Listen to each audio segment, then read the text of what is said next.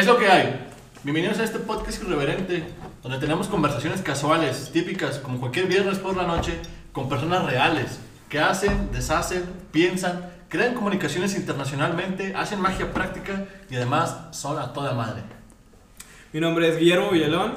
Eh, como cada viernes por la noche nos acompaña mi host Alejandro Yamaguchi y el único abogado decente que queda en el norte de México, Saúl Vera. Esta noche tenemos la presencia de unos hermanos ocultistas prácticos que es Víctor y Kevin Fernández.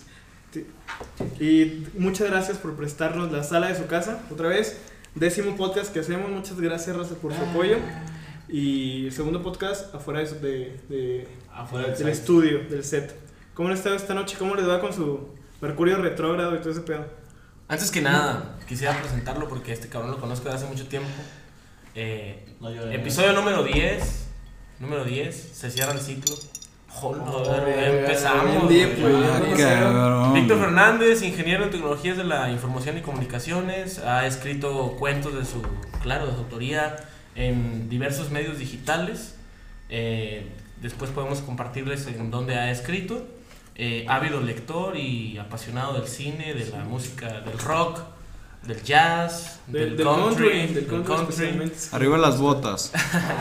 De hecho, este vato es como. Arriba, ¿de dónde? Es, es como redneck, casi creo. es- Tiene un espíritu tejano muy interesante. En la montaña. Y bueno, eh, Estamos aquí a un ladito de la montaña. desde Eh, hace un tiempo, eh, un apasionado del estudio de- del tarot y de la, de- del esoterismo práctico, la psicología esotérica y demás. Eh, estamos aquí en su casa, a las faldas de, de la Sierra de Zapalinamé, al sur de Saltillo, capital del estado de Coahuila. Y nos encontramos bajo la, bajo la influencia de una luna hermosa acompañada de Marte. Eh, y bueno, supongo que esta noche nos vamos a poner un poquito femeninos en el sentido esotérico, subconsciente, porque la luna ejerce mucho fuerza sobre nosotros. De hecho, a Memo le estaban dando un poquito de... Unos achaques. unos achaques de, menopausia. de menopausia, se me hace que le falta un poco de dick. eh, que debe de ser la luna, ¿no? Pero bueno, este, Víctor, cuéntanos un poquito en general hacia, eh, de, tu, de, tu, de, de tus intereses y de qué es, lo que, qué es lo que te gusta hacer y a qué te dedicas y, Cuéntanos, y de qué nos vas a platicar, ¿no? Y principalmente, acláranos muchas dudas. De sobre la magia. Claro que sí. Gracias, Saúl, por la presentación. No pude haber tenido mejor presentación en toda la historia de la existencia humana. Sin lugar a dudas. Como dice este cabrón, estamos bajo una luna de octubre. Las lunas de octubre son las más cabronas que hay. Todo eso todo el mundo lo sabe. Y estamos bajo las faldas de la montaña, acá en mi casa, que es su casa también. Eh, y me da mucho gusto estar con mucha raza. O sea, esta raza de verdad es... eh, es incomprensible el, el sentimiento fraterno que se siente cuando conoces a alguien así de la nada. Está aquí mi hermano también y están, pues ahora sí que están, tengo aquí cuatro hermanos conmigo. Está Muchas súper chingón, Gracias. está súper chingón. Y cuéntanos, Víctor, un poquito, ¿cómo inició tu interés por, por la magia, por el esoterismo, por el ocultismo? ¿Cómo? Como tal, el, el ocultismo, la verdad, es una palabra que está casi vetada para la mayoría de las personas, incluso se puede considerar hasta tabú dentro de lo que nos corresponde o dentro de lo que nos enseñan socialmente. Eh, está muy chingón poder tratar de desarrollar una idea similar a eso, porque en realidad las personas no se dan cuenta que hacen magia este, en sus actividades, en su cotidianidad, si existe esa palabra y no se dan cuenta del poder que ejercen sobre el, el ecosistema en el que existen, sobre las demás personas. Y está muy chingón cuando alguien se puede reconocer a sí mismo como un mago, como una bruja. Este, actualmente ves tanta gente que dice, yo soy una bruja, yo soy un mago, pero en realidad, ¿qué, es, qué, significa, ¿qué significa ser mago? ¿Qué significa ser bruja? ¿Qué significa poder afectar en mi ambiente y lo que no? Entonces, me gustaría poder aprovechar este espacio que muy chingonamente me han ofrecido para poder desarrollar un poquito lo que es la idea de la magia y más que nada la magia práctica, ¿no? Que es lo que es la magia del día al día. Pero, o sea, ahorita retomando un poquito la pregunta, ¿cómo empezó? O sea, Víctor, desde, desde niño, ¿te interesaste por eso? Eh, ¿Fue por una influencia familiar, una influencia de la televisión? Claro, eh, la, la magia, eh, sin lugar a dudas, se ha desarrollado en mí desde que vi probablemente la primera película que vi. Se va a ir pendejo, pero fue El Rey León. O sea, es la primera película de la que tengo conciencia. Favorita. Chingoncísima. Pues es una obra de Shakespeare plasmada de que... Hamlet. Hamlet, güey. Y eh, el hecho... veía. ¿Eh? Ocho veces al día. la Ocho veía. veces al día la veía y simplemente no, no te terminas. No terminas de comprender una película. Entonces, pudiera parecer pendejo que el cine te introduzca en la parte de lo que es la magia, pero en realidad, a final de cuentas, son símbolos, son imágenes que te van desarrollando, no nada más a ti, sino a tu conciencia, te va moldeando para llevarte ese nivel, ¿no? Las imágenes, el hombre lo primero que hace al, al momento de nacer es ver. Es lo que hace antes de hablar, es antes de respirar lo primero que hace es ver. Un niño lo primero que hace es abrir los ojos. Entonces, ¿qué es lo que significa para el hombre a través de la visión, verdad?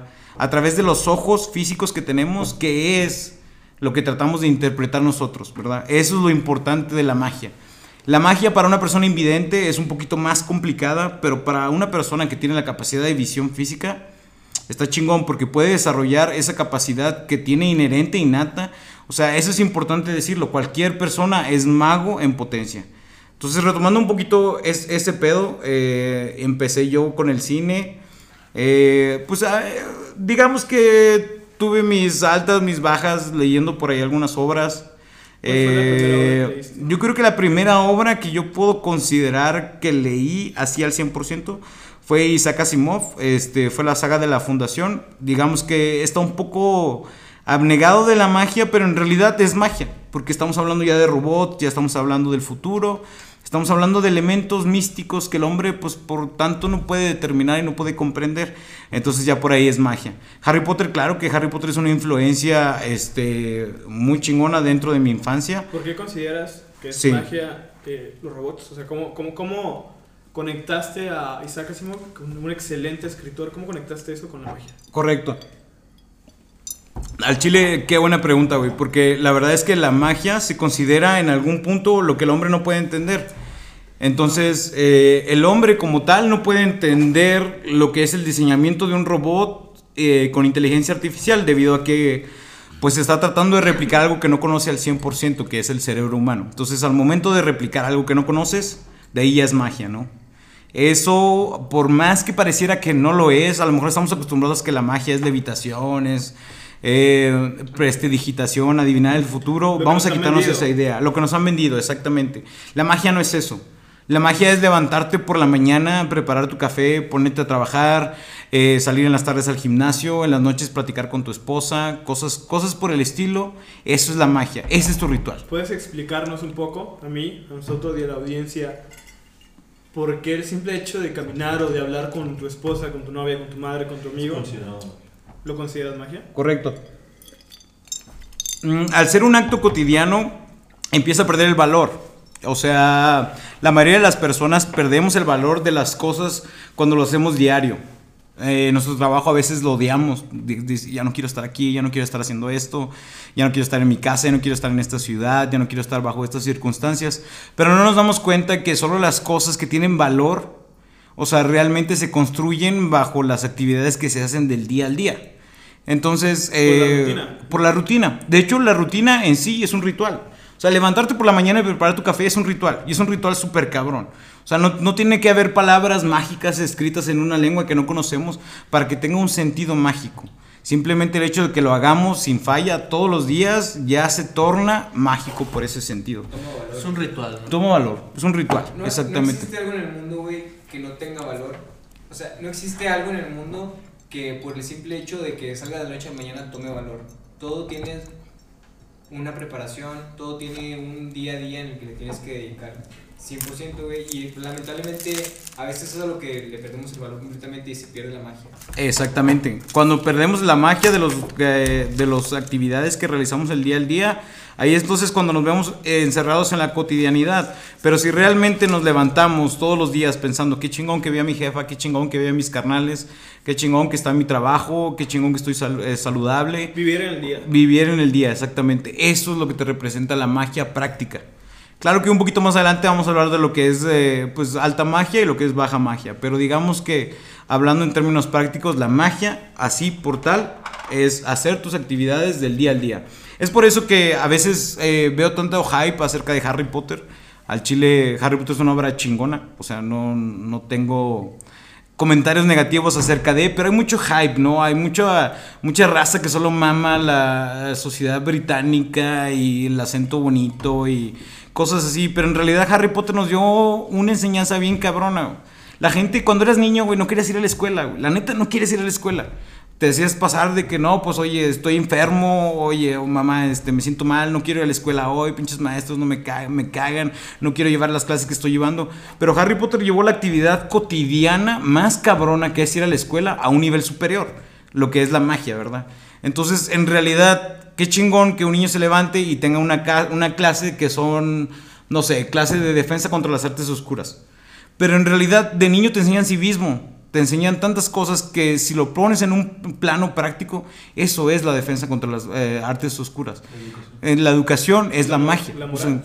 o, sea, educación, moral o biología simplemente te están enseñando cosas que para ti desconocías. Eso es lo que está haciendo Harry Potter. Por eso la escritura de Harry Potter se hizo tan famosa en el concepto de la magia, porque llevó algo tan básico como ir a la escuela a un nivel mágico. Eh, por eso yo creo que tiene mucho hype, tiene mucha fama. Está muy chingón eso, porque a nadie se le había ocurrido. O sea, vamos a inventar una escuela en la que el niño, en lugar de llevar biología, pues lleva, no sé, clase de animales mágicos y la chingada. Que en realidad cuando eres niño todos los animales son mágicos. O sea, no... Ni... te asombra. Exactamente. Exactamente. Entonces, cuando eres niño, ya el problema es que perdimos esa capacidad de asombro. Pero Harry Potter nos regresa un poco a eso. ¿Y por qué menciono Harry Potter? Porque es una obra pues contemporánea que es está ahorita en boca de todos, es como que lo que hay más, pero me gustaría señalar que la, la realidad de por qué se hizo tan famosa esa obra es porque simplemente llevó algo cotidiano a un nivel mágico a un nivel de una capacidad de asombro que a lo mejor ahorita ya perdimos, pero que como cuando somos niños la tenemos ahí latente. Eso está súper chingón. Entonces, por ahí empezó mi iniciación en lo que es, eh, lo que es el, pues digamos en los estudios de la magia. Empezó con el cine, luego empezaron con algunas obras y pues ya en un futuro este, hay una... ¿A cuántos años? O sea, sí. ¿de qué años comentas? Como los 10 años más o menos te empezaste a interesar por el, por el tema de la magia. ¿Y cuándo fue cuando dijiste, ok, pasarlo de una película, pasarlo de, de, de una simple cosa banal pasarlo a realmente una interpretación, decir, ah, cabrón, esto es magia, la rutina es magia, Correcto. Harry Potter es magia. Eh, pues sí, sí, se tardó un chingo, la neta. O sea, en nuestra adolescencia empezamos a leer cosas y empezamos a saber de ciertos elementos que, pues, te confunden un poco, la neta. Eh, la verdad es que yo era una persona ávida de conocimiento, leía lo que cayera. O sea, no sé, oye, hay un libro de Carlos Fuentes, chingón, pásamelo. Hay un libro de C.C. Lewis, chingón. Hay una película de, no sé, de quien quieras, güey, de... Mm, puta, se me olvidaron ahorita los directores más famosos que hay. Por ejemplo, de David Lynch, chingón, pues la ves y todo el pedo. ¿Eh? Un, un, libro de José Agustín, que mis respetos para José Agustín. Eso está chingón, eso está chingón, pero un conocimiento sin directriz es un conocimiento nulo, o sea, eso lo tenemos que tener claro, ¿no? Eh, ya fue en mi adolescencia, casi, pues ya madurez prácticamente, que, pues bueno, aquí Saúl está conmigo, éramos habidos estudiantes de, de la obra de Tolkien, de la obra de Cecil Lewis, sin saber que realmente estábamos conectados a un elemento mágico súper cabrón, ¿verdad? Ojalá que tengamos chance de platicar de eso. Y la magia viene sola, o sea, se acercó una persona, oye, güey, tú eres de este pedo, te gusta todo esto, este, te invito a que leas un poquito algo relacionado al tarot. ¿Qué es lo primero que piensas cuando escuchas tarot? O sea, ¿qué piensas tú, Memo, cuando escuchas tarot? Güey, pues con ver los pinches anuncios que hay en el centro de que se lee tarot, hay amarres, eh, de que todo lo que quieras. O sea, eh, escuchas tarot y lo primero que piensas es malas vibras. O sea, eso está mal. O mentira, o, mentira, o una falsa. Una, una, estafa. Una estafa. Eh, quiero conocer el futuro. Exactamente. Exactamente. vamos a poner un poquito si a mí me dijeran hace cinco años, ¿qué es el tarot para ti? Sería de que, ah, no, pues una, una señora, güey, que lee las cartas, que tiene una bola de cristal, que me va a decir el futuro, que me va a decir qué va a pasar en el amor, en el trabajo, en el dinero. Correcto. Ok, ok, pero ¿cómo está esa señora, güey? ¿Cómo figuras a esa señora? Eso es muy importante. Con falda, viajante. ¿Cómo ves a la señora? O sea, tú, una señora que lee el tarot, ¿cómo la visualizas, güey? Pues. ¿Cómo es? El, el, contexto que te estaba hablando sería, no sé, una señora X, una señora de barrio. De barrio, na- nada especial. Despeinada. edad, misteriosa. Des- despeinada, extraña. común y corriente. Maloliente, güey. Eh, no diría que maloliente. no, no llegué tan lejos, Es que, Víctor. güey, digo. no, todos los sentidos son bien importantes. Ajá. O sea, de verdad, Pues- lo que escuchas, güey. Mientras No, que no, no estás leyendo el tarot, ¿qué escuchas, güey? Escuchas un pinche gallo así de que a un lado, güey, que está en un rancho, cosas así, ¿no? Todos los sentidos importan en este pedo. Entonces, eso es muy importante cuando defines qué es el tarot, güey.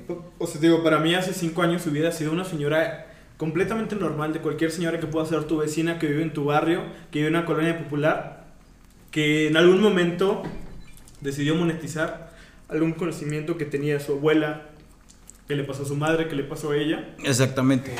Eh, Eso, eh, así yo lo relacionaba. Sí. Pero coméntenos un poquito, ¿cómo lo ven ustedes? Claro. Sí. Ahorita que comenta eso Kevin, el hermano de Víctor, me parece que a lo mejor Víctor puede tocarlo más adelante, de la gran diferencia que existe entre el esoterismo vulgar y, y- y- y el de altitud, ¿no? O sea, la alta magia. Es decir, eh, el tarot, eh, eh, entendido en su sentido como más eh, formal y profundo, es un ejercicio meramente intelectual, ¿no? Sabemos psicólogos que, que se dedicaron al estudio del tarot y demás, ¿no?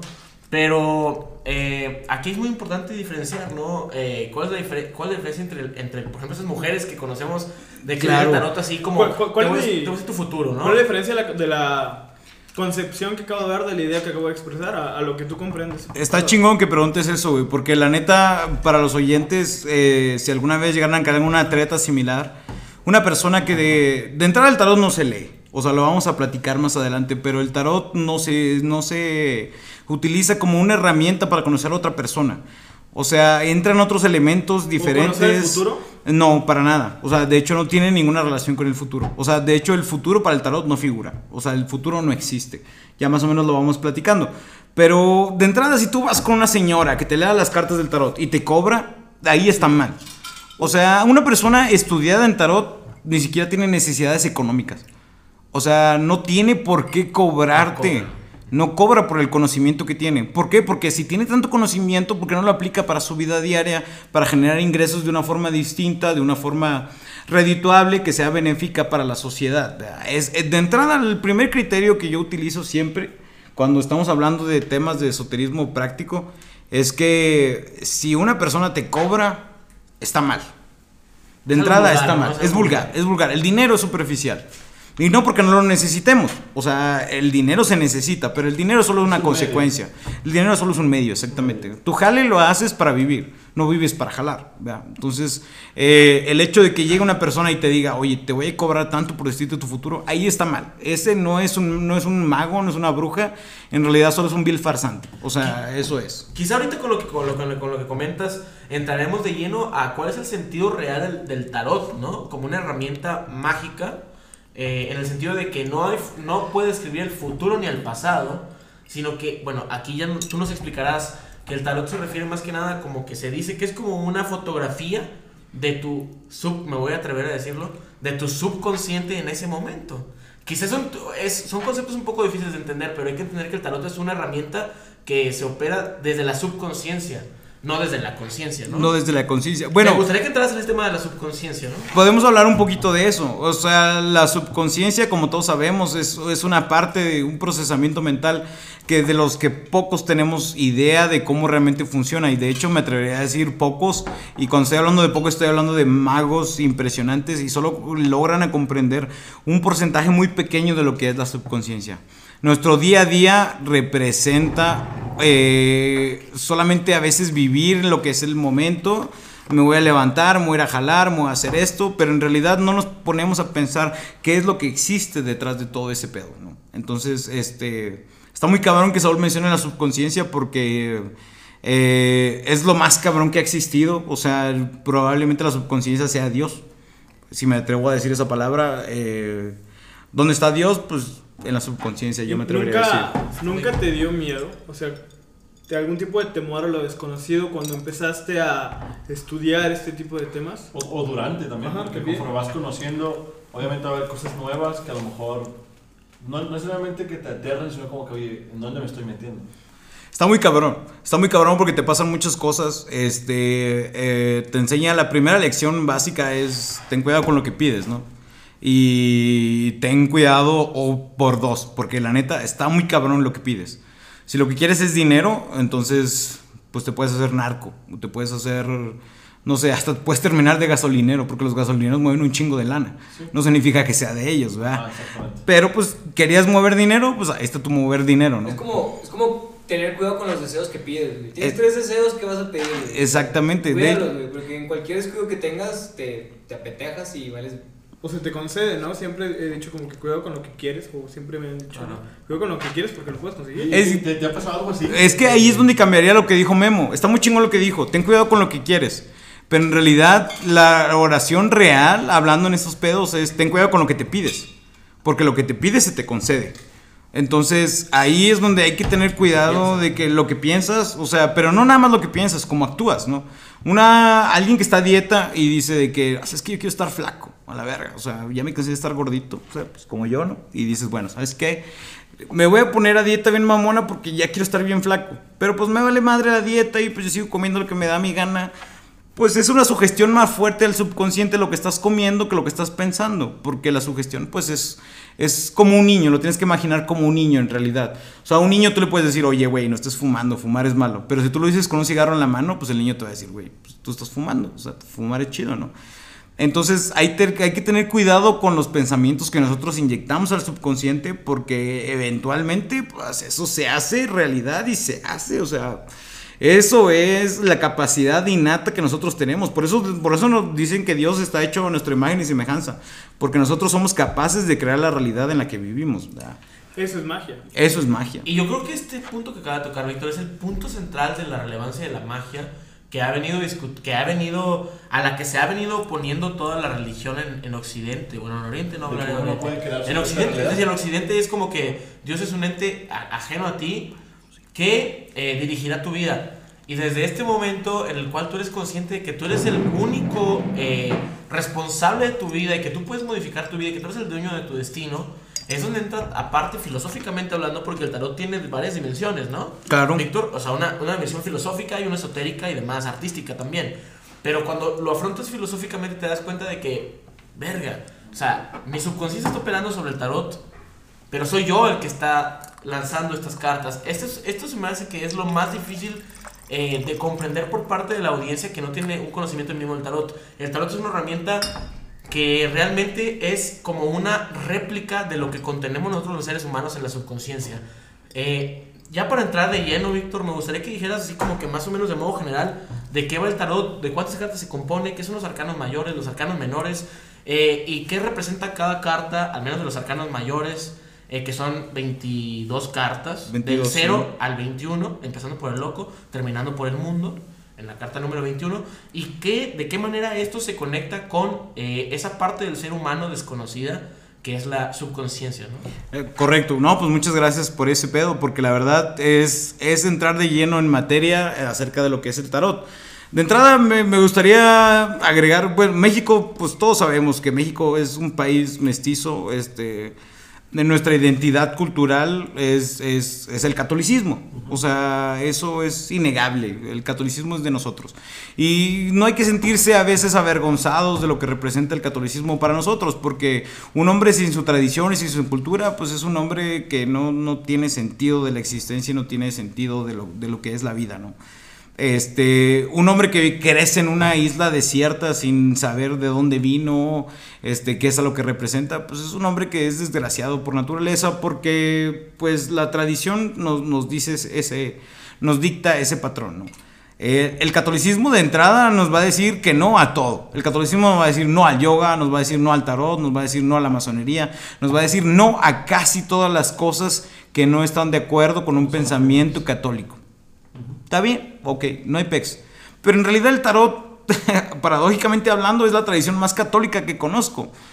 Porque el tarot representa las 22 letras con las que Dios creó al mundo en la tradición hebrea, que la tradición hebrea al final es la tradición católica. Porque pues nosotros nos basamos en la Biblia de los judíos. Y los judíos, por más que los despreciemos a veces, que, ah, pinches judíos, eh, son bien avaros y la chingada, mundo, dominan al mundo, eh, pinches ortodoxos, y vemos la serie de un ortodox de Netflix y nos creemos muy revolucionarios porque ah, pinches judíos se pasan de verga. En realidad no, en realidad la filosofía judía, la filosofía hebrea, tiene un trasfondo filosófico cabroncísimo. Y el tarot, lo que tenemos, lo primero que tenemos que entender es que el tarot está basado en una filosofía hebrea, lo que es la cábala, lo que es el, el- árbol de la vida, eh, súper cabrona. Entonces nosotros podemos considerar el tarot como la práctica católica por excelencia, ¿no? Aún aunque el padre te diga que no, está pendejo el padre. Eso que dices está bien cabrón, Víctor. Es decir, se requiere un tanto de instrucción para comprender esto. Eh, en realidad, como dices tú, bueno, primero, eh, la raza mexicana, si se me permite usar la raza mexicana en términos de José Vasconcelos, por ejemplo, Claro. y todos estos estudios que se realizaron en, en torno a buscar la identidad mexicana, somos esencialmente sub- de la subconsciencia. Es decir, veneramos a la Virgen de Guadalupe, eh, México significa el ombligo de la luna. Etcétera, ¿no? Ah, qué chingón Y entonces, eso. Las Eh, cuatro es- imágenes de la presentación de la Virgen de Guadalupe, esos, esos cuatro símbolos son fundamentales para la religión católica y son símbolos a final de cuentas. Claro, Juan eso- Diego dejando las rosas, mostrando la imagen, todos son símbolos, güey. La religión católica es meramente simbolismo. Y es esotérico en esencia. Me, ahorita me gustaría comentar y recomendarles el libro Los orígenes del ritual en la iglesia y en la masonería, escrito por Elena Pet- Petrovna Blavatsky, esta teósofa y filósofa rusa. Y en este libro menciona justo lo que ahorita comentabas, ¿no? Es decir, de que la, la tradición católica tiene su origen en el judaísmo. Es decir, la tradición católica le debe toda su tradición al judaísmo. Las letras, las 22 letras del tarot, 22 arcanos mayores del tarot, cada uno compuesto por una letra por, con las cuales el verbo de Dios compuso eh, el mundo, es, son letras hebreas, ¿no? Y este, quizá no, no me quiero desviar mucho, pero es un tema muy cabrón y, y, este, me gustaría entonces que hablaras de cuál es la, la, es decir, cómo podemos encontrar, cómo es que Dios se encuentra o cómo es que más allá del catolicismo del mexicano, eh, en realidad la esencia misma de, de lo que es Dios y que podemos encontrarlo en el tarot, en estos 22 arcanos, eh, cómo es que, es decir, estas letras, ¿qué reflejan cada una? ¿Verdad? Porque cada carta refleja un aspecto del ser humano del universo, ¿no? Cada carta te refleja una parte de lo que eres tú. Y está, está muy chingón que menciones eso, porque en realidad, eh, eh, digamos que toda esta parte de las 22 letras con las que Dios creó al mundo, es toda una parte que está en dilema. Por ejemplo, eh, algo que me gustó mucho usar. Ahorita Yamaguchi mencionó, cuando escuchas tarot, ¿qué es lo que piensas? No, pues el futuro. Es lo que la mayoría de la gente va a pensar en el tarot. Vamos a empezar a pensar lo que es el futuro. Pero poca gente sabe que la Torah, que, o sea, para la gente que tal vez no, no tenga mucho conocimiento en ese aspecto, la Torah es el Pentateuco, o sea, son los cinco libros escritos por Moisés en el Antiguo Testamento. Eh, hay dos, dos tipos de hebreo. El hebreo clásico, que es en el que se escribió la Biblia, y el hebreo que se utiliza actualmente en el pueblo de Israel. En el pueblo de Israel el hebreo es un idioma pues normal, ¿no? Digamos como el español el inglés. Tiene algunas diferencias significativas, pero pues en realidad no soy lingüista y pues no nos vamos a poner a meternos en ese pedo. Pero la Biblia se escribió, la Biblia se No vamos escribió, a mamar. no vamos a mamar nada. con eso porque no. está muy cabrón. Por favor. Medios pedos, no se puede tanto. Es otro pedo muy cabrón. Pero en realidad el hebreo clásico este, ni siquiera conoce el tiempo futuro, ni el tiempo pasado.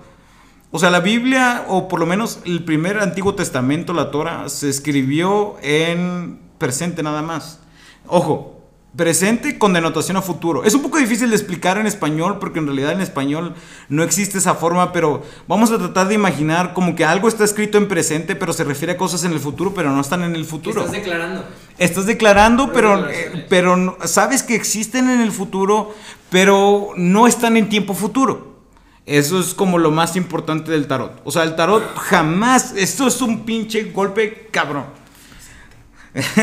o sea, el presente es el único tiempo que debe de importar. A fines prácticos, el tarot jamás te va a decir cosas del pasado, el tarot jamás te va a decir cosas del futuro. ¿Por qué? Porque eso no importa. O sea, a final de cuentas es el presente el que importa. ¿Qué sí te va a decir? El tarot solo te va a decir cosas relacionadas a tu presente, a la vibra energética que traes en ese momento. Solo te va a decir cosas relacionadas que te ayuden a desarrollarte espiritualmente en el momento en el que estás. Ahorita si yo hago una tirada para mí, porque las tiradas de tarot solo son personales. O sea, en realidad no deberías de leerle el tarot a otra persona. Cuando tú te lees el tarot a ti mismo, te estás leyendo el presente, pero hoy te va a salir una tirada. Al día de mañana te va a salir una tirada distinta. Y lo que quiere decir eso no que sea un simple juego de cartas, sino que te dice que tu futuro siempre está en base a las decisiones que tomas el día de hoy. Eso es súper importante para tomar en cuenta. Eso está cabroncísimo. ¿Por qué? Porque nos da miedo. Nos da miedo que nuestro futuro esté en base a lo que estemos pasando hoy. O sea, queremos que alguien... el- O sea, el- si hoy la cago, ya valió ver. si hoy la cagas, mañana la vas a seguir cagando. O sea, si viene una señora que le lee al tarot y me dice, oye, es que no estudié y tengo pinches siete hijos y mi esposo pues, se la pasa tomando, no necesito un tarot para decirte cómo va a estar tu pinche futuro, ¿verdad? Como dice un amigo de nosotros, eh, llamado Sergio, supremo, lo que acabas de decir, el tarot te refleja el hoy. Y esto me, y esto me lleva a la frase de una maga eh, importantísima británica que participó en las guerras mágicas de la- en la época de la Segunda Guerra Mundial. De hecho, justo terminó la Segunda Guerra Mundial Sí. y murió de cáncer, ¿no? Sí. Eh, muchos de los magos mueren de cáncer por la energía que manejan. Yo infiero, ¿no? De que el cáncer, las células se les descomponen y demás. Pero eh, ella se, se hacía llamar Dion Fortune, esta maga, por la frase en latín Deo non fortuna.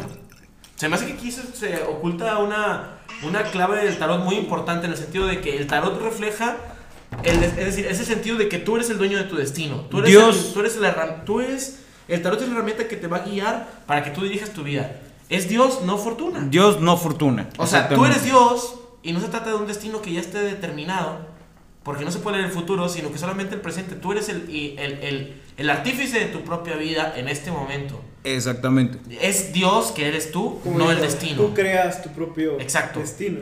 Ajá, exacto. Por eso no se puede hablar de. Tú eres no es el el destino. arquitecto Bueno, y de tu entonces, propio Exacto. este, con todo tu background que ahorita nos cuentas, este, ¿por qué crees tú, o danos tu opinión de por qué esto, o, o este tema en particular? Sí. Digo, porque yo, yo, la verdad, yo tengo que conocerlo unos año y medio, dos años, realmente yo no lo conocía. Lo, lo veía en las calles, pero era como que, ah, pues, tarot, ¿no? El tarot. Pero hasta que uno empieza a leer y a comprender, empieza a ver como que despierta nuevas cosas. Pero cuando le platicas a la demás gente, Sí. oye, ¿sabes qué? Esto y esto, me ha pasado esto y lo otro. Pero la gente no tiene ese estigma, o no lo conoce, no le interesa, o Sí. le da miedo. Pero ¿por, por qué les da miedo hacerse, como lo juntan ustedes, dueño de su propio destino? Es dogma, güey. Es que eso es un dogma. Bueno, de entrada es un dogma. Pues como mencionábamos, México es un país católico. Pero segundo, a la gente siempre le va a aterrar ser dueño de su destino. Siempre. O sea, es una ley inalienable. El hombre cuando se sabe que es libre por sí mismo y puede tomar las decisiones que corresponden, lo que le pase mañana, le aterra esa idea. Y no lo culpo. O sea, no me culpo cuando estoy consciente que una decisión tan pequeña como hoy me voy a quedar en mi casa puede afectar tantas líneas en tu futuro que dices, ¿qué pedo? ¿Cómo una decisión tan pequeña puede afectarme? Y ese terror de saberte dueño de ti mismo es incomparable. Por eso los egipcios decían, lo primero que tienes que hacer es conocerte a ti mismo. güey. No te sirve de nada conocer cualquier religión, filosofía, lo que tú quieras. Pero si tú haces una introspección real, cabrona de lo que eres tú, el, en base, el, el tarot es una herramienta que te sirve para conocerte a ti mismo. Pero hay múltiples herramientas, existen otras, este, pues puede ver otros escritos, puede ver eh, ideologías, algo como por ejemplo el Reiki, pues mi hermano me ha manejado un poco de Reiki, pero a final de cuentas todo lo que tratan las ciencias mágicas prácticas es de conocerte a ti mismo, ¿no? Eso es lo más cabrón la que puede haber. introspección, ¿no? Es el camino del verdadero iniciado. Es el camino del verdadero iniciado. O sea, en el momento en que te empiezas a conocer a ti, eres un iniciado. ¿Y en algún momento no quisiste desistir? Mm. No, pues claro que desistes. Primero te pasan cosas de la verga. O ¿Cómo- sea, ¿Qué te ha pasado? Cuéntanos alguna experiencia. Como te, te empiezan a pasar circunstancias, por ejemplo, familiares. Que dices, verga, o sea, yo estoy bien cabrón en este pedo. Y siento que las demás personas no están tan metidas en esto que estoy yo. Y te empiezan a pasar pedos familiares, te empiezan a pasar pedos este, incluso de tu relación, cosas así, con tus amigos y demás. ¿Nos puedes contar alguna experiencia? Eh, por ejemplo, me acuerdo una idea muy clara. O sea, ahorita ustedes est- estamos escuchando este podcast desde, desde donde es mi casa, ¿no? Que también es su casa. Gracias. Este, eh, está muy cabrón porque cuando llegó todo este pedo de la casa, eh, pues pasaron circunstancias que dices, bueno, ¿sabes qué? Este, bueno, todos lo sabemos. No hay lo- los medios necesarios a veces para las personas de nuestra edad de comprar tu propia casa. Está bien, cabrón. O sea, la neta, que te den un crédito, tener la solvencia económica para pagar el crédito si te lo dieron, puta, está bien, cabrón. Y a veces estás pensando todo el, pinche, todo el pinche tiempo, estás, puta, necesito dinero, puta, necesito hacer esto, puta, necesito hacer lo otro. Pero en realidad cuando te empiezas a conocer a ti mismo hay un punto en el que dices, ¿sabes qué? Voy a dejar fluir este pedo. O sea, voy a dejar de pensar en el dinero y voy a tratar de pensar en lo que realmente corresponde para mí una casa. Una casa a lo mejor corresponde, para mí, en mi opinión, pues a lo mejor una esposa, unos hijos, una familia estable, un sentimiento amoroso que es bonito, cosas por el estilo. Entonces, cuando empiezas a tomar esa perspectiva, te van a pasar cosas, te van a rechazar tu crédito, te van a decir que no vales madre, en tu trabajo a lo mejor te pueden correr. Pero si tú tienes esa idea en mente y tienes esa eh, como capacidad de discernir y decir, ¿sabes qué? Yo quiero mi pinche casa aquí, yo quiero que esto sea así y yo quiero que sea de esta forma. Eso es magia y lo haces. ¿Por qué? Porque todos tenemos esa capacidad innata, todos somos magos. Ok, güey, pero ahí mencionaste una palabra bien importante, güey, y que probablemente puedas hacer hincapié. Discernimiento, güey. ¿Qué es discernir, güey?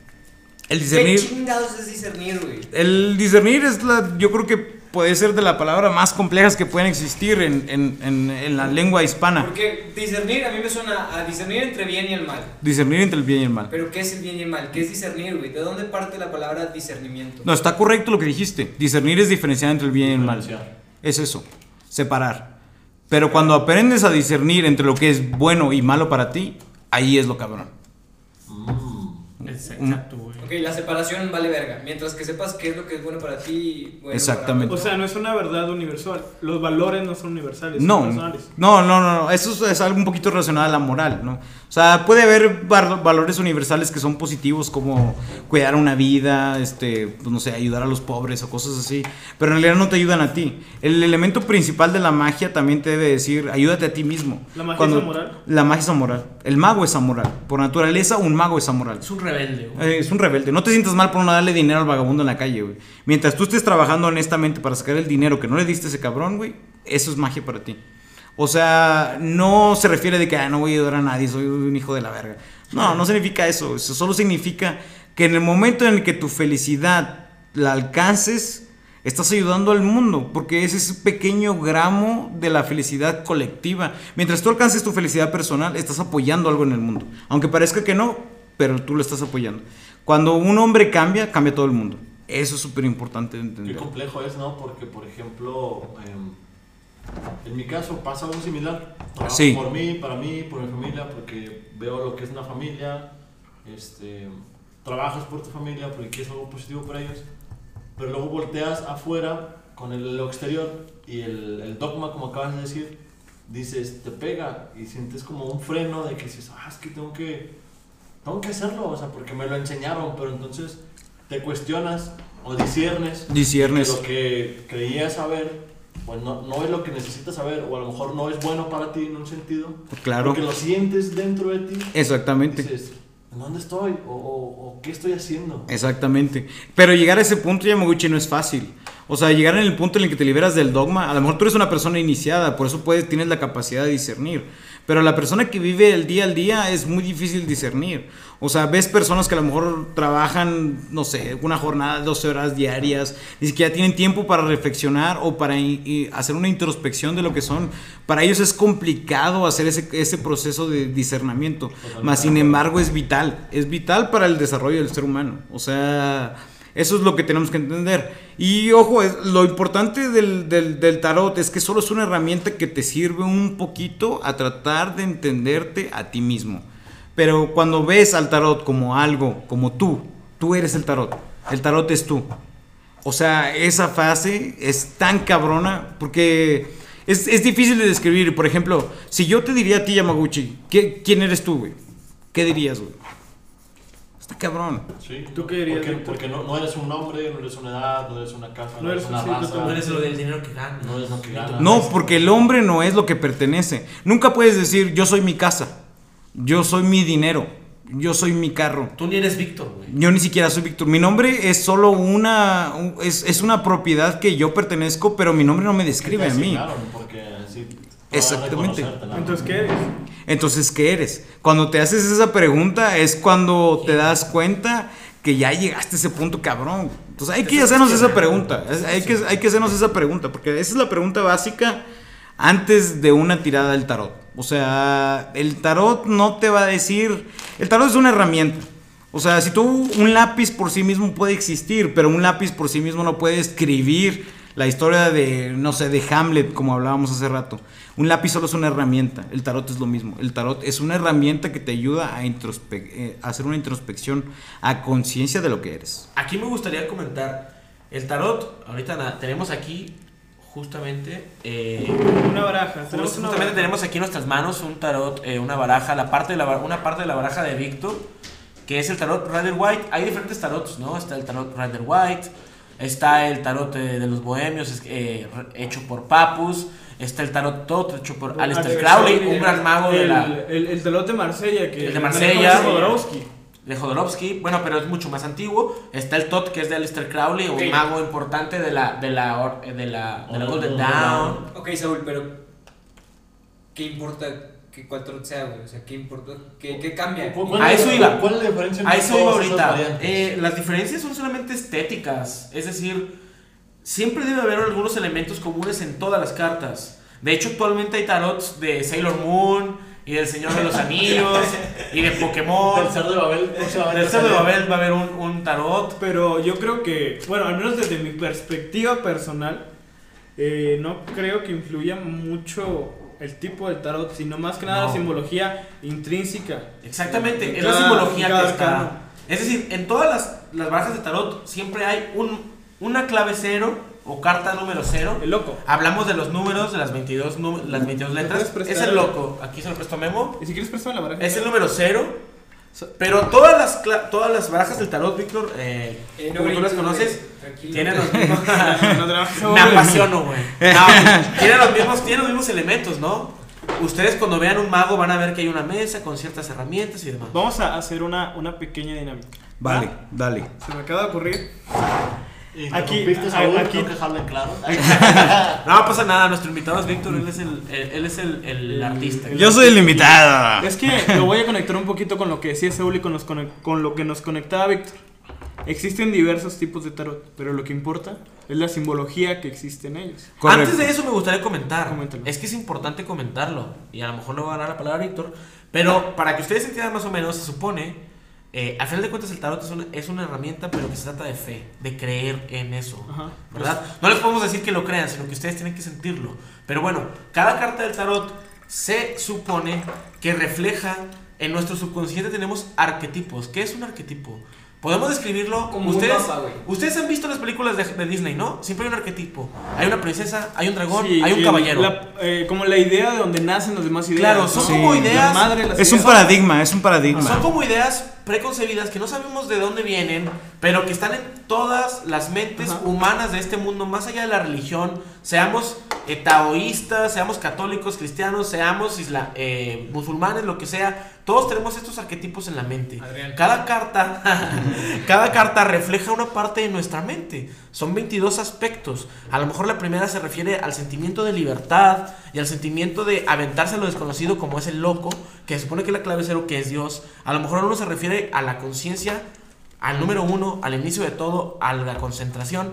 Son facultades de nuestra mente. Entonces, ahorita Víctor nos podrá contar mejor, pero cuando Víctor y yo estudiamos el tarot, eh, ahorita que ya continué Memo antes, es importante ver, a veces nos decían, bueno, tú ve la carta, ve las cartas, ¿cuál te llama más la atención? No lo pienses, solamente cuál te llama más la atención. ¿Cuál y es esa carta Sí. es simplemente el reflejo de algo que está dentro de ti, En ese, en ese instante. en ese instante, ejemplo o que refleja tu personalidad. En el presente. Es presente. que no, es que en realidad eso es importante. Cuando tú te sientes más identificado con una carta, no significa que en el tiempo presente seas esa carta. Eh, hay, una, hay una creencia hindú y que yo comparto, este, de hecho, cabroncísima, que el hombre reencarna en diferentes vidas, ¿verdad? Este, en cada vida, tu alma va, digamos, hablando platónicamente, va al mundo de las ideas, regresa, vuelve a encarnar y vuelve a seguir ese proceso hasta que llegas a un punto eh, eh, de evolución espiritual cabrón, donde ya no puedes pasar, ¿no? Donde ya eres Dios, donde formas a pasar parte de todo lo que es Dios. Entonces, eh, en tu vida siempre vas a tener solo una carta del tarot, porque esa carta es tu personalidad. de la numerología. Sí. Cada quien tiene una carta aparte de la numerología. Esa parte de lo que Ajá. estás comentando, la carta que tú ves, la carta que te llama, o va relacionada a ella. Mira, realmente me ha tocado que la numerología coincide en muchos aspectos. Por ejemplo, mi carta según la numerología es la carta número 5, que es la clave del hierofante, es el, el- el- el papa. Eh, en realidad, este, sí me siento identificado con esa carta. Eh, con Saúl ha pasado lo mismo, él se ha sentido identificado según su numerología por el número 4, que es el emperador, y ahí coincide. Pero me han tocado personas que dicen, no, es que yo no me siento identificado con esa carta que me estás enseñando.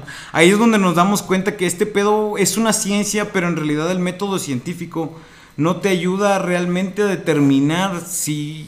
O sea, prácticamente no hay algo determinista en este pedo. No estamos hablando de una regla biológica o de una regla física que siempre va a seguir. tal, Exactamente. No es una- más bien es una ley, pero es una ley que no podemos comprender.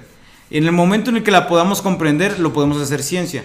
Pero ahorita no. O sea, ahorita al punto de evolución espiritual humana en el año en el que estamos, no lo podemos comprender. Y por eso el tarot ha estado rodeado de tantos mitos. O sea, he conocido una tarotista española, ahorita se me olvida su nombre, pero hasta decía que los extraterrestres vinieron y nos inculcaron el tarot.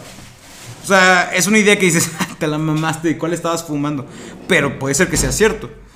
Eh, hay gente, por ejemplo, hay un escritor ocultista que les recomiendo a la, a la audiencia que se llama, bueno, eh, no recuerdo su nombre, pero su forma de conocerlo más es Papus. Y Papus dice que la forma en la que se debe de transmitir el tarot es por cartas. Porque erróneamente dice, aunque tal vez sea cierto o no. Papus- Constan- Constante. Pero Ah, ah, Papus trabajaba la baraja no, ese es Le- española. Levi.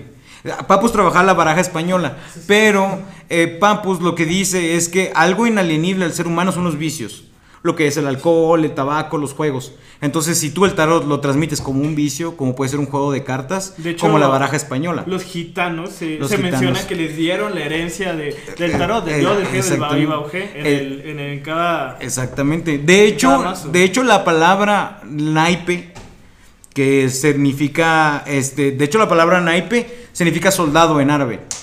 ¿Y por qué? Porque pues ah, para los que no saben un poquito más de historia, pues los árabes conquistaron España durante un tiempo y pues los, los, las personas del ejército estaban jugando con las cartas y la chingada y se acercaba un militar y decía, ahí viene el naipe. Entonces los, los militares pensaban que los naipes eran las cartas. Por eso nosotros les decimos naipes a la baraja española.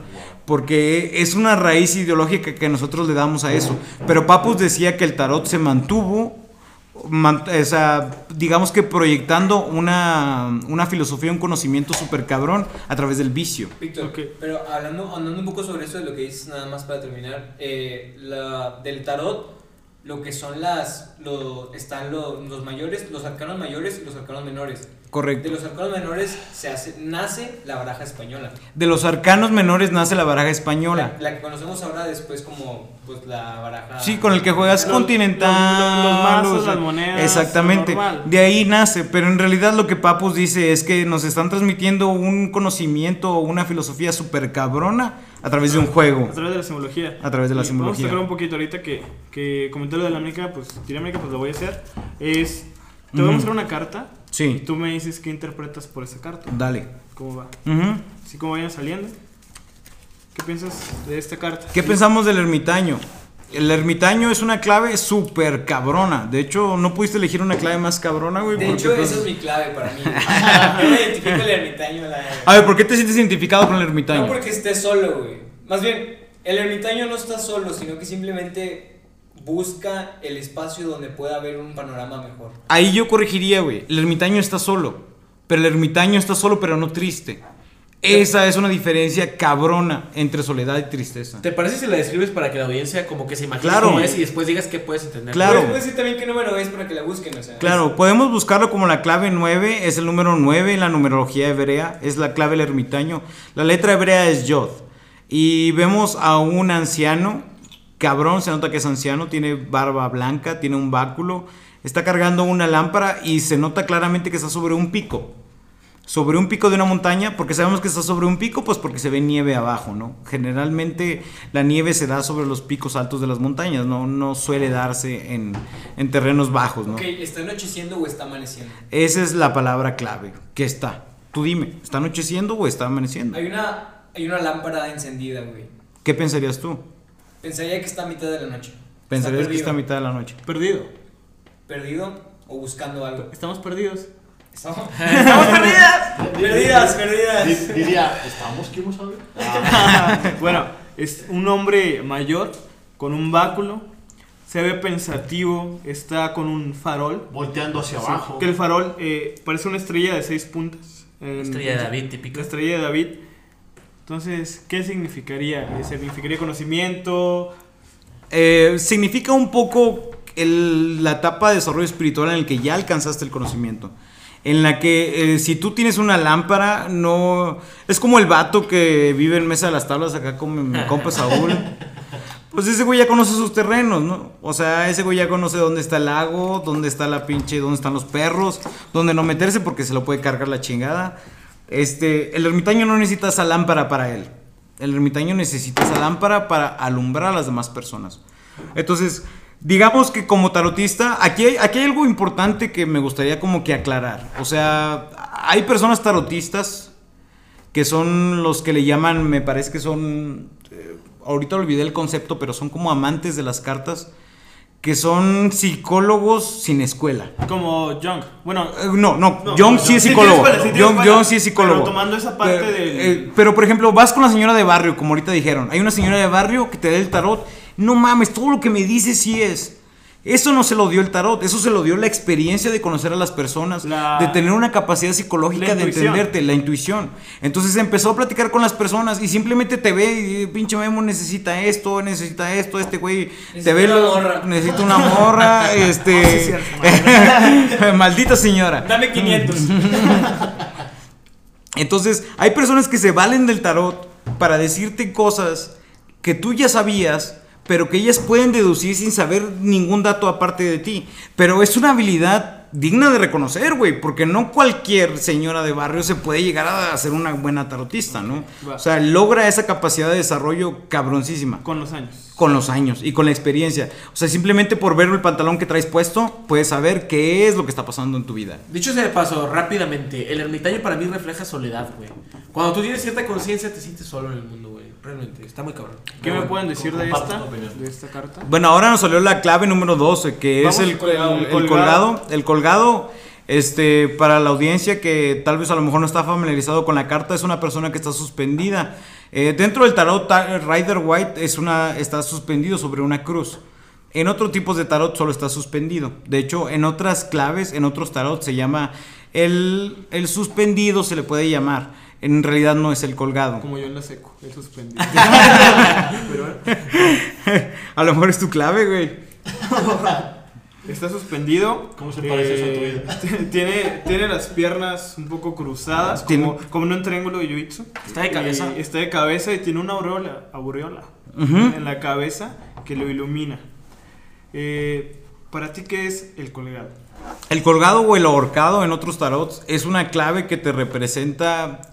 Eh, es una clave de cierta forma negativa para la subconsciencia, porque quiere decir, eh, bueno, negativa en el sentido de que, pues si te fijas, el colgado lo puedes ver de un lado que está, pues está ahorcado, pero del otro lado, pues está, Está parado, de pie. está de pie, Iluminado. iluminado, pero del otro lado no. Entonces, el hombre no entiende, es, es algo súper importante. O sea, Tal vez- con- tú dime, Memo, ¿cómo entiende el hombre el avión? ¿Cómo vuela? Ah, estamos hablando, se está conectando mucho el capítulo que grabamos en la mañana.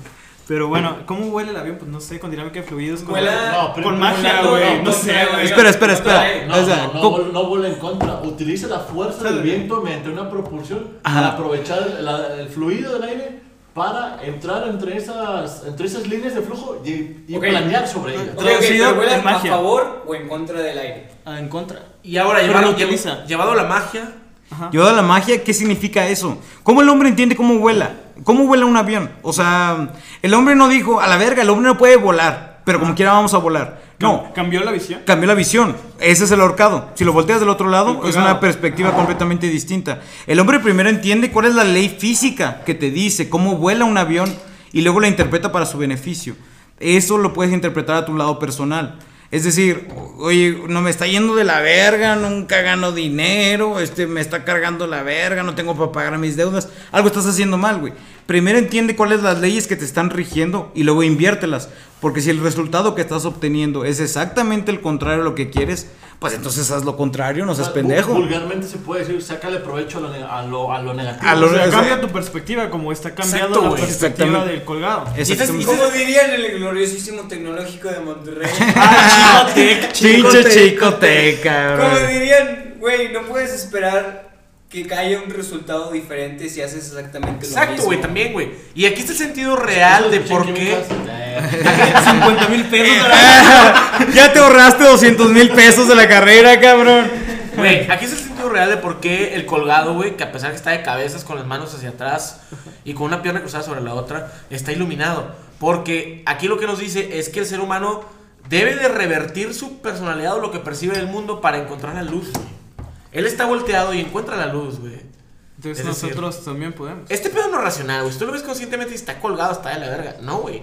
En realidad se refiere a que si tú inviertes lo que ves en el mundo, te iluminarás. Te iluminarás. Es decir, si tú inviertes tu sentimiento, tu, tu negatividad, encontrarás la luz, güey. A ver, ¿qué me dices de esta carta que se ve un poco aterradora para mis ojos? Esta carta está muy cabrona. ¿Cuál Para, para la audiencia es la clave número 15, que se conoce como el diablo. El diablo vemos claramente a una persona terrorífica, con alas de murciélago. Bueno, eh, yo diría que es un ente, güey. Pues tal vez pudieras decirlo un ente. Un ente me, me agrada la idea. Un ente con cuernos de chivo, patas de gallo, tiene pelos en las piernas, güey, casi como yo. Hay que, especificar, hay que especificar que estamos hablando del tarot de Rider White. Rider White. Estamos ahorita para la audiencia, estamos identificando el tarot Rider Está White. interesante, ¿no? Porque es como la, la apariencia que tiene el mago, ¿no? De una mano arriba Y otra una abajo. pues tiene una- Como la tiene- misma apariencia que tiene el Baphomet. De, de hecho, este es Baphomet. Bueno, no es Baphomet. Es un poquito parecido porque trata de confundir. Pero la- tú lo ves, güey. Dime, güey, si tú estás dormido a la pinche medianoche, güey, y se te aparece este cabrón, no te da miedo, güey. Me cago de miedo ahí No, güey, no te da miedo, güey. No te da miedo, güey. Da risa, güey. No, güey. Pero Chile- fíjate, güey, la carta, güey, es un demonio, güey. Tiene un pentagrama en la cabeza hacia abajo, que es un símbolo negativo. Un pentagrama invertido. Pero Un tiene, pentagrama tiene- invertido. estás parado sobre un cubo negro y eh, a sus pies hay una mujer y un hombre con cuernos desnudos Y están que atados están atados con con una cadena. cadenas a las, a la- al cubo que sostiene el demonio. Esto es, esto es lo, interesante del tarot. Una persona con dogmas lo va a percibir como algo negativo, pero en realidad no lo es. Porque solamente es neutral, o sea, no Porque, estamos hablando de bien ni mal. Ve las cadenas bien. Realmente No están, están, a- atados. no están atados, pueden ¿Están liberarse. atados o no? Es- así, o están no? ata- están atados, güey. ¿Sí o no, güey? ¿Sí o no, cabrón? No. ¿Sí o no, cabrón? En, en realidad puedo que no están atados porque se puede, se ve que tienen espacio para quitarse las caderas. Así estamos todos en la vida diaria, güey. Parecemos ¿Y- y que estamos atados en ese pedo. Este, Mira, de entrada tú lo ves, güey, y dices, este pendejo no me da risa, güey. Es como ver la película de Conjuro, güey. Dices, no mames, Bueno, esto me miedo, me no mames que le dio miedo a esa película, güey. Ok, ok, ¿Qué pedo? ok, el conjuro 3. El, el conjuro 108000, güey. el conjuro 3 en ácido. Güey, pero es importante recalcar que aquí lo- las personas que están al pie, güey, son una mujer y un hombre, güey. En el tarot, la mujer siempre refleja la subconsciencia y el hombre la subconsciencia. O sea, dos partes de la mente. Están atadas al demonio y se refiere a que hay partes de ti, tu conciencia, tu, tu conciencia tanto como tu subconsciencia, el hombre y la mujer, atado. que están atados a tus vicios. Entonces te está diciendo, pues están atados a tus vicios porque tú lo permites, porque tú eres el, el- el- el artífice de tu destino. Libérate, cabrón. o sea, entonces puedo decir que esta ente representa los vicios. Representa los vicios y que tú No. por tu no No, representa la- la ilusión de que estás atado a tus vicios. y que tú No representa con tu tus propia voluntad puedes Te liberarte te puedes de liberar, tus te puedes liberar demonios. tus propios demonios. Y de hecho da risa porque una persona que te dice, es que, vergas, se escucha bien culero esto porque estamos fumando aquí. Pero una persona que te dice, güey, no puedo dejar de Cigarro, fumar, no puedo dejar de fumar. Y no puedo dejar de fumar, güey, por más que lo intento, no, no puedo dejar de fumar. Cállate, pendejo, claro que puedes, güey. O sea, hasta da risa cuando una persona te dice, es que no puedo. Cállate, güey, claro que puedes, güey. Por eso el diablo da risa, güey, porque en realidad la ilusión de que algo existe, en realidad es una mera ilusión, güey. Simplemente lo vemos en las redes sociales. Vemos Facebook, vemos Twitter y la chingada. Eh, Te das cuenta que han salido nueve Primero salió a 9 y luego salió a 2 y luego salió a 15. Van. no sé 3, cuánto 3 y 3, ¿no? 3, 3, 3, 3 y 3, Ah, eso está cabrón, güey. tengo una pregunta, por Sí. ejemplo, hay un espacio de 3 metros en cada uno de nosotros. Y nos mide 3 metros la, La, la pierna. la pierna. Este, me, me- me pregunto mucho qué representa que uno tiene una cola de fuego y el otro tiene como una, una, un cola de, una cola de uvas. Lo que pasa es que la, la- la cola de fuego por una parte representa, de hecho si te fijas la cola de fuego está puesta en la posición, en la posición varonil. Ajá. Y la cola de fruta está representada en la posición femenil. Entonces, el hombre portal, el elemento al que pertenece, por así decirlo, es el fuego, es la actividad. La posición de la mujer es la fruta, es la, La fertilidad, fertilidad. es la fertilidad. Venus y Marte. La mujer, Venus y Marte. Para la, la gente que nos está escuchando, que a lo mejor está un poco iniciada en este aspecto, es muy importante determinar el hombre con el que te metes y la mujer con la que te estás metiendo también. Porque si tú te metes con una mujer con ideas negativas y la ver, o sea, tú tienes ideas negativas y te metes con una mujer, esa mujer va a proyectar esas ideas negativas cabronas. Y le está cayendo el saco aquí a la raza bien cabrón. ¿Por qué? Porque el hombre lo determina. vio en mi cara ese güey. Mamá, te amo. El hombre, el hombre determina cabroncísimo. Es, favor, que es vuelve. como un, como un barco, güey. El barco tiene dos elementos principales, el timón y el motor. El timón y el puma. Timón y Pumba, El- güey. ¡Ah! El Rey León, de nuevo. ¡Ah, sí, güey! ¡No! La vi, sí, la mamá. Perdón porque se le rompió los tímpanos. pero- Ah, perdón, perdón. Continúa, Raúl. A ver, va, va, va. Otra carta, otra carta. Vamos por otra cartita, a ver. Vamos a leer otra, sí, vamos a interpretar otra. Eh, A ver, va, va el llama porque estoy brillando mucho hoy. Mm. Dale, dale. Venga, güey, venga, güey. No, usted, usted brille porque está bien. Venga, ahí viene, ahí viene nuestro alquimista, Si porque los 18, químicos eran alquimistas, Si ¿eh? sale 18, me cago. Me meo. Sí, ahorita ya me voy a la verga, güey. Ahorita- Le hablar al padre, güey, porque venga aquí, güey. Chingada, dale. Raúl Vera, te extrañamos. Verga. Ah, mi carta. La carroza, como el vato drogadicto, güey, que dijo de que yo vengo en mi carroza. voy a ganar.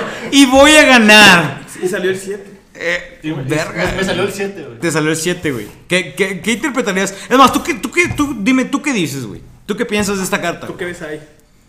Pues lo, lo que puedo interpretar ahí es que así de manera a priori sin tener que pensar tanto de que puedo, tengo el poder, te- tengo una autoridad que puedo ejercer, este, que estoy consciente del, del- de los, de los, digamos, de los, la polaridad que existe como lo blanco y lo negro. Correcto.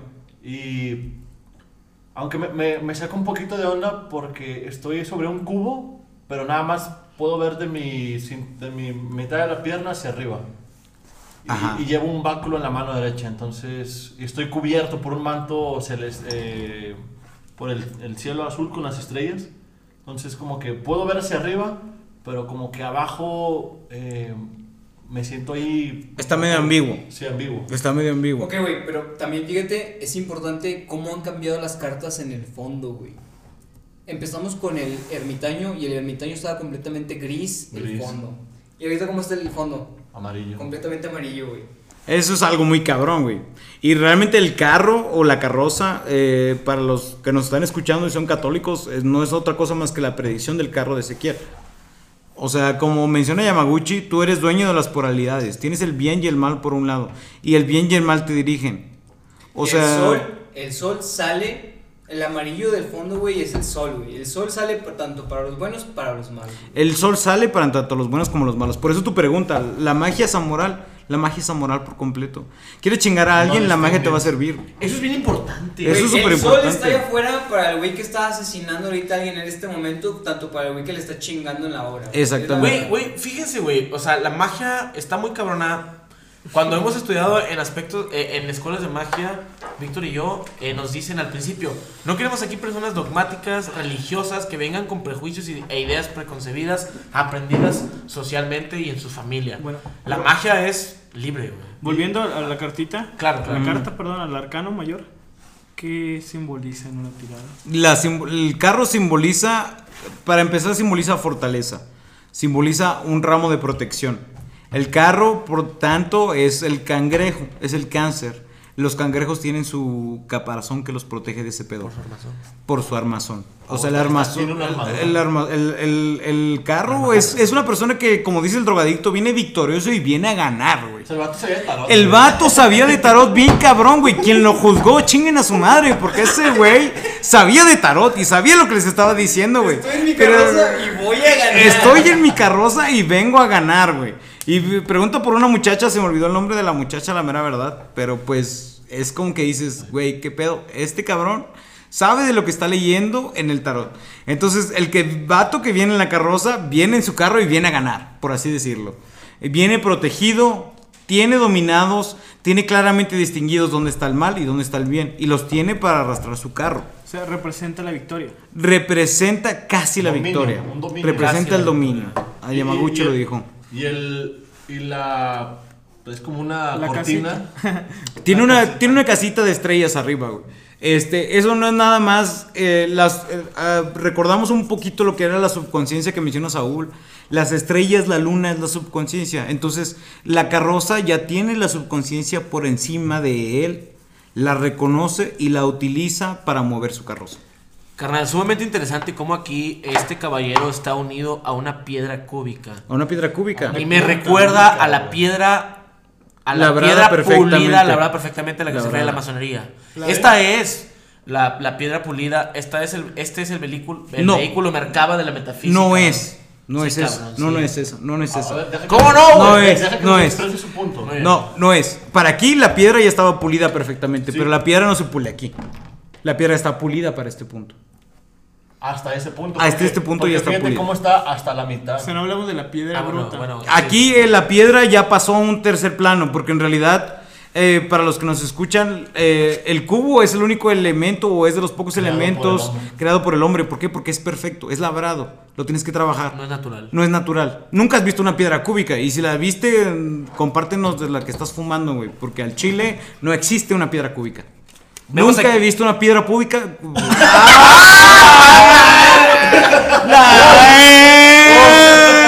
Uf, delicioso, güey. No hay manjar más delicioso que el pubis de una mujer. Ah, perdón, perdón, o sea, perdón, perdón. La piedra pública del Víctor. Y, ver, no, y- y hablando en un término, ya para aprovechar, Chingón. este, ¿qué nos dice eso del presente? De quien la haya sacado. Eh, ¿quién, que- o sea, por ejemplo, digamos que tú estás haciendo un tirada a ti, que no se debe hacer, güey, es lo que estoy diciendo, no se debe hacer, güey, pero supongamos que te sale a ti, güey. Significa Me que estás tú, te salió, güey, vamos a decir que estás en una época de tu vida, güey, o tu energía vibra en el sentido de que estás, estás siendo exitoso en los proyectos que te estás tomando a cabo porque has logrado la capacidad de discernimiento, de saber lo que es bueno y lo que es malo para ti, güey. Pero aún aunque saber que algo es malo para ti, lo estás utilizando para tu beneficio propio. Y estás protegido de eso, güey. Te estás moviendo con eso. Tú ya labraste tu piedra cúbica. Tú ya trabajaste lo que tienes que trabajar. En el momento en el que estás, no significa que ya estás en el desarrollo espiritual más cabrón. Ahorita- ahorita So- es no, solo significa que ya lograste labrar para lo que tú quieres. Pero en realidad te estás moviendo en el sentido de lo que tus emociones te están diciendo. Sea para bien o sea para mal. Pero lo tienes bien discernido. O sea, lo tienes bien separado. El bien está de este lado, el mal está de este lado y yo me estoy moviendo para acá. A lo mejor tú sabes que a, lo- a donde te está llevando no es bueno o a lo mejor tú sabes que no es malo. Pero te estás moviendo para Ah, ese sí, tu lado. dominio. Tú tienes tu dominio de esa parte, güey. Es por, lo y por importante. ejemplo, en los arcanos, donde sale el, el fondo amarillo, Ujú. ¿qué, qué, qué nos dice eso? Porque como comentaba Kevin, en unos son grises, en otros, Sí, es que este güey no lo comentó a lo pendejo. ¿Tú qué crees que signifique? pues, una claridad. La polaridad de la carta. La polaridad de la carta pudiera ser. El, la- la- lo bonito del tarot, güey, es que Todo pasa en 3D, güey, aunque no lo creas. todo pasa en tercera dimensión. Pues son tres en arriba. Entonces, Es es, güey, es, es un pedo muy cabrón de entender. Pero a pesar de que veas las cartas en dos dimensiones, como pues, son las cartas, güey, todo está pasando en el mismo tiempo, güey, en el mismo lugar. Todo está pasando en tres planos al mismo tiempo, güey. Exactamente. Y por eso importa qué background tienen las imágenes, ¿no? O sea, qué fondo de pantalla tiene cada uno. O sea, tú ves la imagen, el, el- la carroza y luego ves el fondo. No, los meteremos en temas más cabrones, güey. Porque de hecho, sí se extiende demasiado. se güey. extiende muy sí, cabrón. sí, Se extiende sí, muy cabrón. cabrón. La verdad, eso es, es un mundo el, El el tarot. tarot, a lo que ustedes me Bastante comentan. cabrón. No, y se ve que tiene un dominio. Inter- Bueno, un estudio Aquí bastante. nuestro invitado, Víctor, que ha dedicado Sí, sí, tiempo. Es que en realidad el tarot requiere estudio, güey. Bueno, ¿cuánto tiempo llevas estudiando? El, el tarot, eh, mira, el tarot tengo cuatro años estudiándolo. ¿Y Bueno, practicándolo? y practicándolo poco, menos de un año. Es la verdad. Eh, eh, Mamadita y todo, güey. dos mil pesos. Final feliz, final feliz. Con barbita. Pero lo, lo- lo que quisiera yo que los, los- las personas que nos están escuchando, la audiencia, que supiera es. El tarot, este. De entrada ni siquiera hay una forma de determinar de dónde salió. No hay una forma de determinar. Sí, yo Hay, eso. hay gente que te puede decir que salió en el Renacimiento, durante el reinado de Carlos XVI, en Francia, la chingada. Hay gente que te puede decir que nació de Egipto. Hay gente que te puede decir que salió de las filosofías de los antiguos griegos. Es imposible determinar. Pero yo lo que les diría es, no se preocupen por eso. Si ahí está la filosofía, pues vamos a estudiarla, vamos a aprenderla. Vamos a desarrollarla. Y en el momento en el que la desarrollamos, nos desarrollamos a nosotros mismos, ¿no? Es un, es un conocimiento y es un aprendizaje que viene de la introspección. Pero el tarot no es la única herramienta. Si tú quieres entenderte a ti mismo, el tarot solo te va a servir como una herramienta. Pero si buscas algo más, chingón.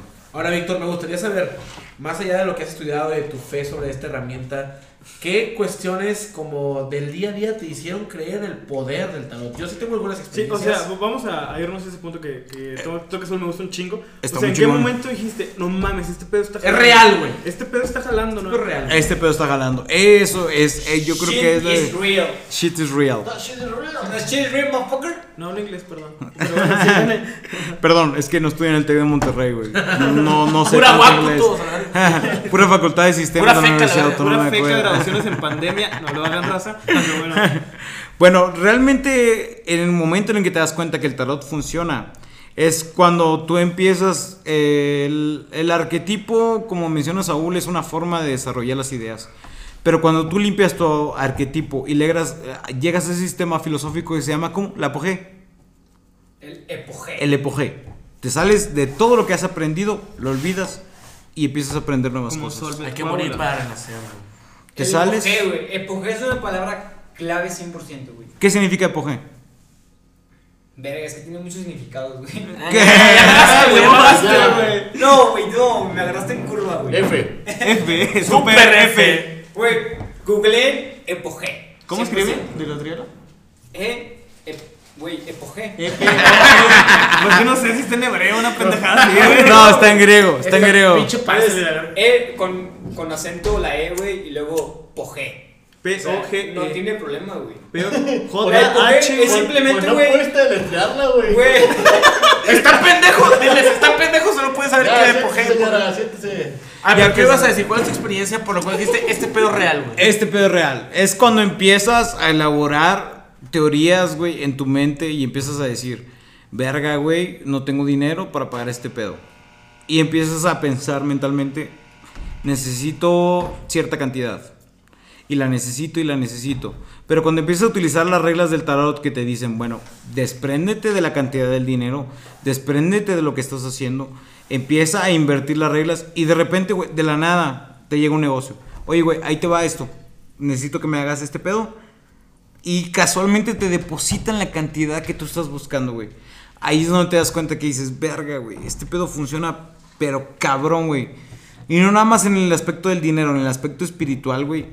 Tú dices, ¿sabes qué? Yo necesito una persona que me ayude a crecer en este pedo, en este pedo. O sea, necesito una novia bien cabrón, pinche Memo Villalón. Eh, y cuando te cae la morra, güey, la empiezas a identificar y dices, verga, güey, esa es la morra que yo estuve buscando. No mames. O sea, Ya se Ah, déjala ir, Ya, güey, a- ya. al chile, güey, este pedo es un sentido. Mira, o sea, los, los estudiosos del tarot, los formales, güey, te van a decir que solo es una técnica psicológica muy rebuscada, güey, pero útil, como Carl Jung. Carl Jung te va a decir que es una técnica psicológica muy chingona, güey. Pero para los que tenemos fe en esa magia, güey, interna, inherente en cada ser humano, sabemos que implica la actividad de operaciones que desconoces en un sentido, pero que logran los resultados que tú quieres. hablando de Carl Jung, les recomiendo un libro, güey. La psicología del yoga kundalini de Carl Jung. El libro rojo, la verdad. No, no, Libro no. rojo. El libro rojo es demasiado, güey. La psicología del yoga kundalini es bastante de Carl Jung para iniciar en la psicología respecto al tarot y respecto al ocultismo. Muy buena recomendación, Kevin. Víctor, vamos a cambiar un poquito la, la, la dinámica de la entrevista. De hecho, me Sí. gustaría, me gustaría, yo creo que la audiencia también, que hubiera una parte 2 de, del tarot. Es un tema bastante extenso. Sí, estaría genial. parte. estaría chido. ¿Una, ¿Qué dijiste? Y- ¿Una segunda? Una segunda parte. Sí, siguiendo es que de hecho yo estaba pensando en eso, o sea, requiere una segunda. Sí, güey, no, pues son unos 5000 bolas. Pero, pero ahora queremos saber un poquito más de ti. Sí, vamos a cambiar un poquito la, la Ah, dinámica. ah, Ya, ya conocimos esa parte mágica de ti. Ahora Va, queremos va. Ah, cabrón. al Víctor. A la verga. Va. Punto, punto, conocido como punto G. Está en el ano. Qué rico, güey. Te equivocaste. Ya quiero que me hagan el pinche estudio del pinche próstata y la Ahorita vamos al baño, güey. Bueno, Yo soy por todo. vamos a cambiar un poquito la dinámica y te vamos a hacer unas preguntas un poquito rápidas, concretas, directas. Dale, carnal. Eh, una opinión que tú tengas que no mucha gente comparta. Una opinión que yo tenga que no mucha gente comparta. La, yo, yo creo que ya es algo que lo discutimos. General, en generalmente, güey, este, somos dueños de nuestro propio destino. Este, mucha gente está adoctrinada actualmente. Eso caga, güey, caga bien cabrón. Que estamos regidos bajo cierto sistema, bajo ciertas normas, güey. No me voy a. No me, no me voy a meter en esos pedos porque son pedos muy cabrones. Pero la opinión principal que yo comparto, güey, es que el hombre es el arquitecto de su propio destino. Va. Punto. Esa es lo más cabrón. ¿Qué es algo que la gente no sabe de ti y que se sorprendería si supiera? Simplemente la, la tirada del tarot, güey. Mucha gente no sabe que yo me dedico al tarot, no sabe que yo soy tarotista. Este, para el... Que durmió con su papás hasta los 15 años. Dormí con mis jefes hasta los 15 años, está de la verga. Pero no pasaste frío, güey, Eh, eh, no, Este güey lo ventiló, güey. No sé si es real o no. cabrón, güey. Pero en realidad, este, para la gente que nos está escuchando, eh, de los pocos tarotistas en Saltillo, Saltillo, Coahuila, México, güey, soy yo. Y cuando vengas a hacer cuando vengas a que te haga una tirada, no te voy a hacer una tirada. Punto. Lo que te, yo te voy a hacer es ayudarte a construir lo que tú estás pensando. No te voy a leer el tarot. Muy bien, carnal. Voy yo. Eh, hasta, No, pinches aún no. ¿Hasta dónde quieres llegar? ¿Hasta dónde quiero llegar, güey? Este pedo está muy cabrón, güey, porque en realidad representa una idea filosófica muy profunda. Pero yo lo que te diría así a corto plazo, una respuesta, yo lo que quiero llegar es a preservar mi felicidad. Muy bien. Y les recomendaría a todos los que nos están oyendo, si algo los hace feliz, quédense en ese pedo, no se muevan, desarrollenlo. ¿Cuál es tu lugar favorito? En el mundo, güey. No En el mundo. En el mundo, ¿cuál es tu lugar? En el mundo, mira, me cagan las morras de que, ay, pinche Nueva York, ay, pinche Europa y la verga. Sí, son países chingones, sí, sí, tienen su pinche ideología y chingón y pues pinche sistema económico verguísima. Pero para mí, el mejor lugar en el mundo, güey, en el mundo primero es Saltillo, porque es el lugar en el que nací. ¿Y un lugar de Saltillo? Un lugar de Saltillo, el que yo te diría, güey, es la catedral, güey. Y es la catedral, ¿por qué? Porque representa en muchos aspectos lo que, lo que es mi Saltillo, güey.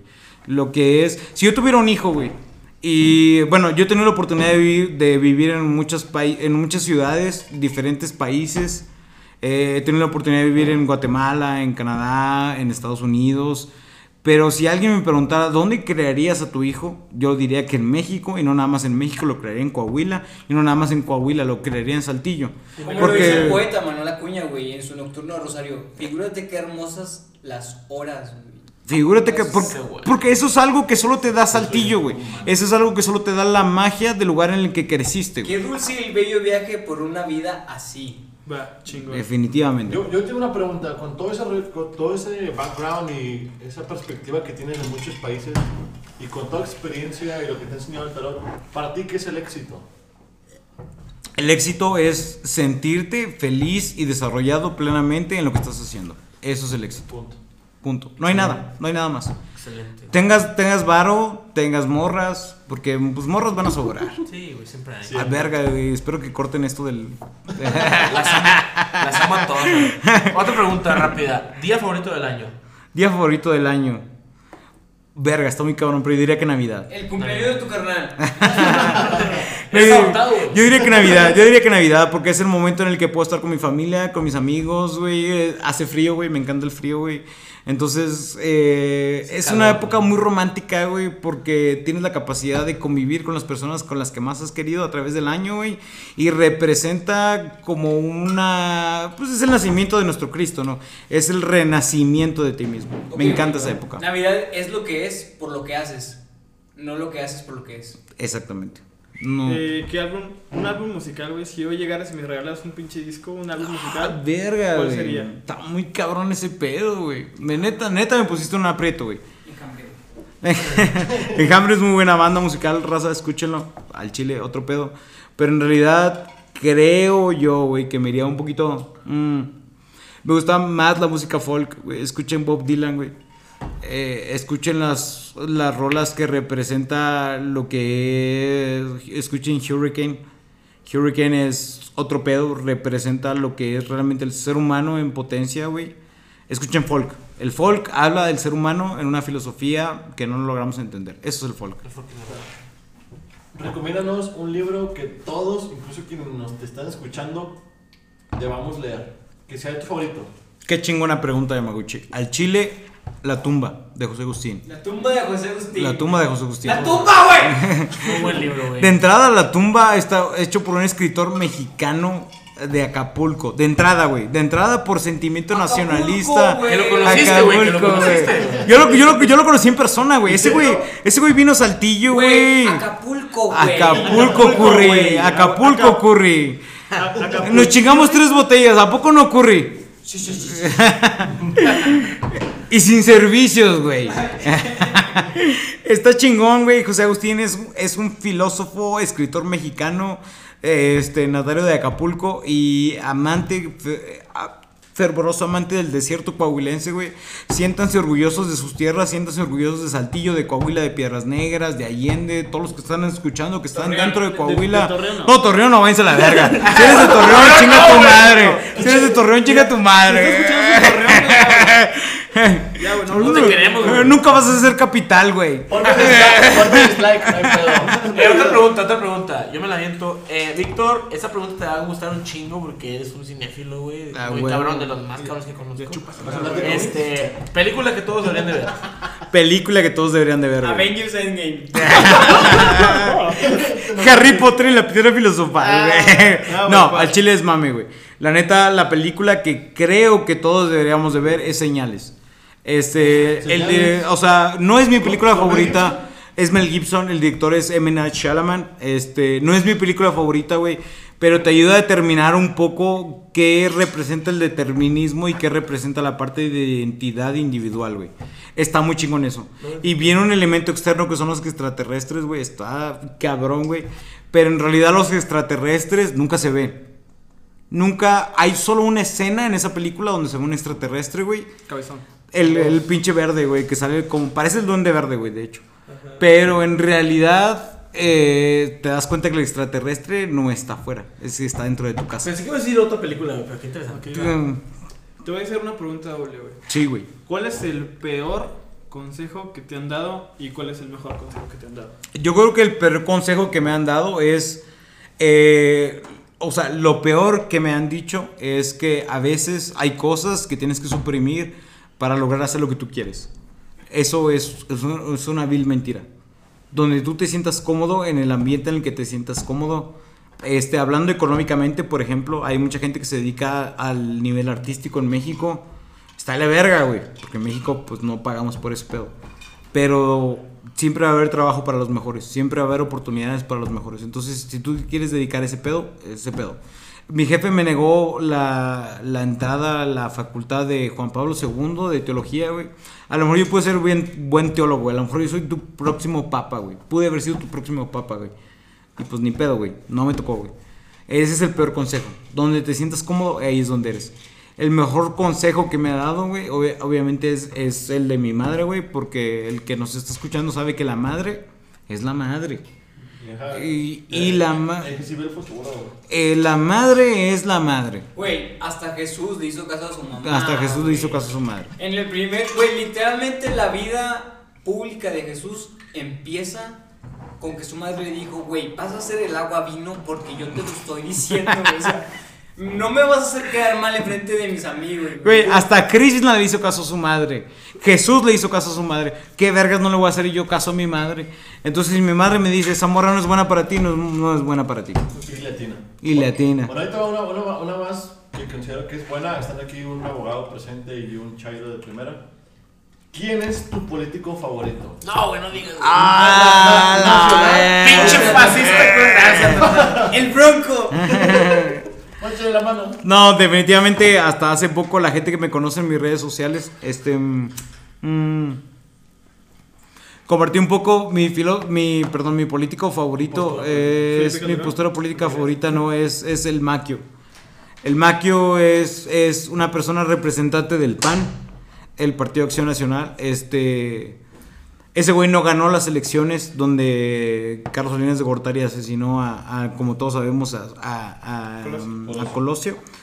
Este, ese güey peleó por la verdadera democracia en México. Ese güey estuvo realmente dentro de las comunidades indígenas de Sonora. Este, yo soy de la idea de que México nunca va a ser un país inclusivo hasta que tenga un presidente indígena que no sea Juárez. Porque ese güey se olvidó de lo que era realmente la comunidad indígena. Pero el maquio representa para mí la postura política correcta, güey. El maquio, Partido de Acción Nacional. Chingón. Ujú.